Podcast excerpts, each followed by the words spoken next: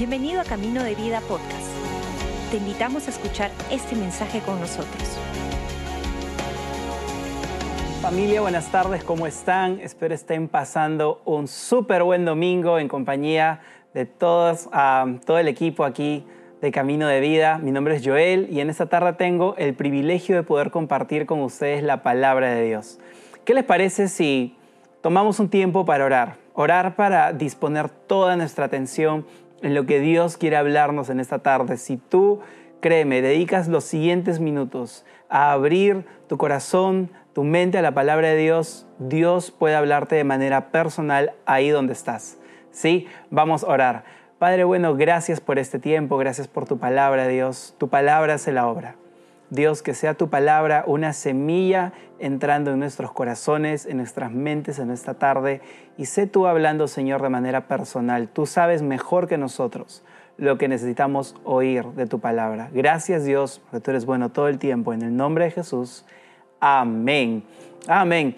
Y como algunos de ustedes tal vez sepan, este mes estamos tocando uno de los componentes del ADN de nuestra casa que se llama alegría de vivir. Y honestamente, yo no sé de ti, pero yo no siempre estoy alegre. Es más, soy una persona que muchas veces mi esposa me tiene que decir, yo él sonríe, porque mi estado normal, si un día me ves en la calle, créeme, no estoy molesto, pero es este. Entonces, realmente siempre, o como dice Pastor Robert, tengo que avisarle a mi cara que estoy alegre. Pero la verdad es que no siempre estoy alegre. O sea, la verdad no siempre tengo esta radiante alegría de vivir. No es que la tengo 24/7, 365 días del año. No, hay días y hay temporadas en las que no, uno no le va tan bien, no están pasando las cosas como creíamos o esperábamos que deberían pasar. Y la verdad es que uno dice, ¿dónde está la alegría?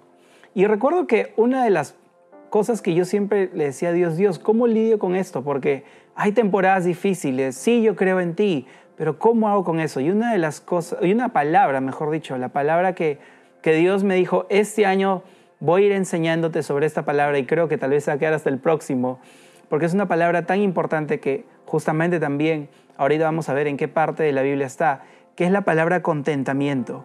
Porque sabes, es fácil estar feliz, alegre, cuando tenemos más, pero ¿qué pasa cuando no? ¿Qué pasa en esos momentos donde no es fácil estar alegre, donde no te nace, donde tienes un montón de problemas, qué sé yo, económicos, emocionales, familiares, en el trabajo, en tus estudios, en cualquier área de tu vida?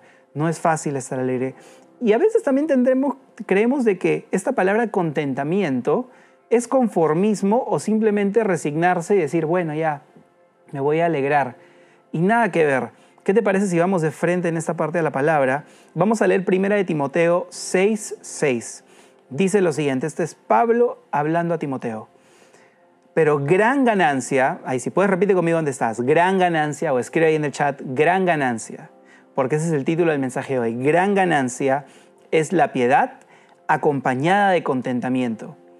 Y mira, voy a leer rápidamente dos conceptos eh, de acuerdo a la Biblia, lo que es piedad. Piedad eh, en, el, original, en el griego en que fue escrito, significa eusebia. Y eusebia significa reverencia a Dios, honrar, dar el peso. Y también va relacionado con lo que es amor y compasión. Contentamiento, autarquía. Autarquía significa autosuficiencia en Dios. Y la sabe lo que hace la piedad, cuando la palabra nos dice que gran ganancia, es decir, es un gran negocio, la piedad acompañada de contentamiento. Es que la piedad nos hace enfocarnos en Dios, pero también en otros. Y dejar de mirarnos por un momento solamente nosotros mismos y poder enfocarnos también en la vida de otras personas. Mientras que el contentamiento nos enseña a depender de Dios, pero también estar saciados y agradecidos. Y en medio, porque sabes, no sé si a ti te pasa, pero en medio de una temporada difícil, por ejemplo, ahorita con mi esposa tenemos a nuestro hijito que está, está, está enfermito, está por bueno, enfermito es una palabra muy ligera de decirlo, está pasando por un tema de salud un poco complejo para nosotros, padres primerizos, y decimos, ah, qué difícil es tener alegría ahorita, porque las cosas tal vez no están marchando tan bien.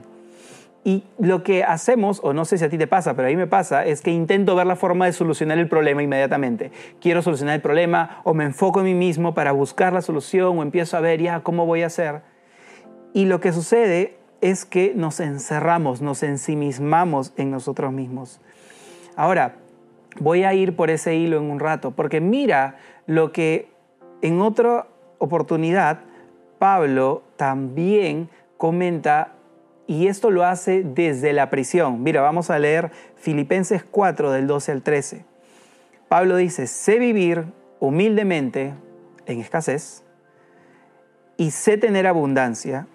En todo y por todo estoy enseñado, así para estar saciado como para tener hambre, así para tener abundancia como para padecer necesidad. Y esto seguro lo has escuchado en algún momento. Todo lo puedo en Cristo que me fortalece.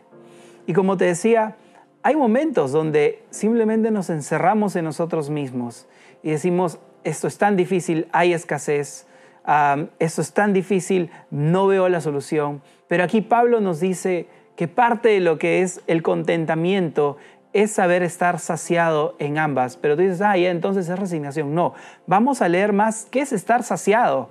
Porque estar saciado no solo significa, y lo que Pablo está hablando aquí, no es tenerlo todo mira lo que significa. Vamos a leer ahorita Juan 10:10, 10, porque te quiero hacer una pregunta antes de eso. ¿Tú crees que Dios te prometió una vida abundante? Dios te prometió una vida abundante. El tema es, es bueno definir qué es abundancia. Vamos a leer ahora sí Juan 10:10. 10. El propósito del ladrón es robar y matar y destruir. Mi propósito, dice Jesús, es darles una vida plena y abundante. Ahora, ¿qué es abundante entonces? Vamos a leer ahora Efesios 1:23, que dice, y la iglesia es el cuerpo de Cristo. Él, es decir, Jesús, la completa y la llena, y también es quien da plenitud a todas las cosas en todas partes con su presencia. Entonces, una de las cosas que honestamente yo me olvido cuando vienen los problemas, cuando vienen esos momentos difíciles, cuando no tengo alegría de vivir, cuando todo lo que quiero es tal vez, no sé, buscar la solución o te ofuscas o, o algunas personas empiezan a tener un episodio profundo de tristeza, otras personas entran en depresión. Lo que la palabra nos enseña al tener contentamiento, al, al que gran ganancia es la piedad acompañada de contentamiento, es que por un momento no nos miremos a nosotros mismos, miremos a Jesús. Y lo que siempre también hacemos al mirar a Jesús es Él siempre nos dirige, aún en medio de nuestro tiempo difícil, poder servir a otros. Pero además, lo que aquí nos enseña Pablo es contentamiento. Y contentamiento nuevamente no es conformismo, sino el contentamiento viene de poder tener una saciedad basada en Dios y de también una actitud de agradecimiento. ¿Y agradecimiento por qué? Por ver qué es lo que Dios ahorita ha puesto delante tuyo. ¿Qué es lo que ahorita tienes? Ser agradecido con lo que ahorita tienes. Porque naturalmente es difícil estar agradecido con lo que tienes ahorita, con lo que, con lo que tienes ahorita en tu plato cuando sabes que faltan otras cosas. Pero es tan importante ser agradecido con lo que tenemos hoy, pero también estar saciados en quién es Jesús. Por eso te decía, Dios nos ha prometido una vida abundante. Pero el tema es que creemos que la vida abundante es, ah, voy a tener, no sé, una casa, un depo, un carro. Y eso no está mal, pero abundancia no es eso. Abundancia es saber de que Dios es todo lo que necesitamos. ¿Qué es más? Y más es el buscar el plan de Dios por nuestra vida, sus propios planes, es alinear nuestra voluntad con la de Él. Y nuevamente, no me, no malinterpretes, no es malo tener sueños, metas, aspiraciones tenlos. Lo que no es saludable es hacer planes sin Dios y pretender que los cumpla, cuando tal vez nunca lo incluimos desde el principio. Y sabes qué más? También es saber que ya lo tenemos todo. Ahora, Jesús es todo lo que necesitamos. Mira lo que dice Salmos 23.1. Y con esto voy cerrando. Dice, el Señor es mi pastor. Tengo todo lo que necesito. No dice, lo tendré, me falta esto, no dice, si el Señor es mi pastor, si yo decido confiar en Jesús, yo ya tengo todo lo que necesito. Él es mi proveedor, aunque no lo vea ahorita, yo sé que mi vida está en sus manos y ahorita yo tengo todo, aunque no lo veo, porque confío en que Él está obrando, porque Él es mi pastor, es decir, Él es quien se ocupa de mí, Él es responsable por mí. Cuando yo le entregué mi vida, Él dijo, tú eres mío y yo puedo confiar en eso. Entonces yo te quiero animar, si estás pasando por un tiempo de necesidad, ten contentamiento, aprendamos a, depender de Dios. Y si estás pasando por un tiempo de abundancia, y este mensaje te agarra un tiempo de abundancia, ten contentamiento y sea agradecido y generoso, aplica la piedad, no mires solamente tu propia realidad, bendice a otros, ten un corazón generoso. Y encontramos una auténtica alegría de vivir, no basado en lo que venga, tal vez externamente, a ver si me llega esta promoción en el trabajo, a ver si esta sanidad llega, a ver si este problema se resuelve, a ver si esto sucede, sino cuando estamos viviendo una auténtica relación con Dios.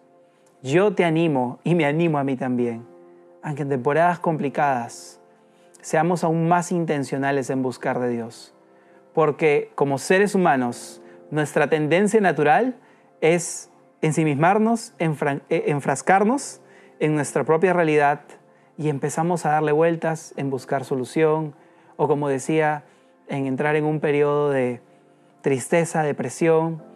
Y es ahí donde el diablo te quiere atacar. Solo, sola. Déjame decirte algo, tú no estás solo, tú no estás sola. Dios está contigo. Y cuando tú tienes una revelación de que en medio de un tiempo difícil Dios está contigo, es donde tú puedes florecer una auténtica alegría de vivir. Y dices, ah, estás alegre, sí, no, mente positiva, yo estoy manifestando cosas buenas. No, no, no, no. Eso no estás haciendo. Tú estás diciendo, yo sé que aunque no veo ahorita la solución, tengo un Dios que está obrando a mi favor y tengo un Dios que está conmigo. Y yo sé que Él no me va a defraudar. Amén. Yo espero familia que este mensaje te haya animado, que estos pasajes, estos versículos hayas escrito para que los puedas repasar, porque es la palabra de Dios, su palabra la que tiene el poder de hacer cambio en nuestra vida y de poder sembrar esperanza en un tiempo difícil. Y si tú estás aquí por primera vez o segunda, no lo sé, pero nos estás viendo, gracias por quedarte hasta este momento. Espero que este mensaje también te haya animado. Tal vez te estarás preguntando, oye, ¿y ¿De qué se trata esto de ser hijo de Dios? Hace un rato comentaste en entregarle tu vida a Jesús. Déjame explicarte rápidamente. Nosotros, la fe cristiana, creemos de que el cristianismo es una relación con Jesús, no es una religión, no es simple sencillamente atarte algo, es una relación voluntaria en la que tú decides abrirle tu corazón al Señor Jesús y decirle, Señor, ¿sabes qué? Yo quiero que tú seas el que ahora tomes las decisiones en mi vida. Quiero que seas tú el que ahora guíe mis pasos. Ya no solamente quiero escuchar mi voz o muchas voces que hay en el mundo, quiero escuchar lo que tú tienes para mí. Si tú en esta tarde quieres entregarle tu vida a Jesús, yo te animo a que tú puedas hacer esta oración conmigo. Te animo a que repitas estas palabras después de mí y si estás en un espacio donde puedas cerrar tus ojos y concentrarte solamente en Jesús, hazlo. Repite estas palabras con todo tu corazón porque lo que vamos a hacer es entregarle nuestra vida a Jesús y darle acceso a nuestro corazón, ¿sí? Permíteme guiarte en esta oración. Repite después de mí. Padre nuestro que estás en los cielos, en esta tarde yo quiero entregar mi vida a Jesús. Señor Jesús, perdóname de todos mis pecados. Crea en mí una nueva persona. Señor Jesús, enséñame a vivir por ti todos los días de mi vida. En el nombre de Jesús. Amén. Amén. Y si tú has hecho la oración, permíteme felicitarte porque sabes que es la mejor decisión que puedes tomar en tu vida. Con eso no digo que tus problemas se solucionan mañana. Nada que ver, no te estoy vendiendo humo, no te quiero florear, no te quiero mentir, pero sí te quiero prometer algo, porque es algo que dice en su palabra. Si tú has abierto tu corazón a Jesús en esta tarde, Él está ahora contigo. A partir de ahora tú le has dado acceso a un Dios real, a un Dios vivo. Y si tú deseas profundizar en tu relación con Dios, Él está abierto a entrar. Su palabra dice que Él está a la puerta y Él llama. Y si tú abres la puerta de tu corazón, es decir, abres tu atención de tu corazón y de tu mente, Dios habla, Dios entra. Y si tú permites esto, vas a empezar a experimentar un tiempo increíble en tu relación con Dios. Gracias por acompañarnos. Esperamos que hayas disfrutado el mensaje de hoy. Si deseas más información, síguenos en nuestras redes sociales o visita caminodevida.com.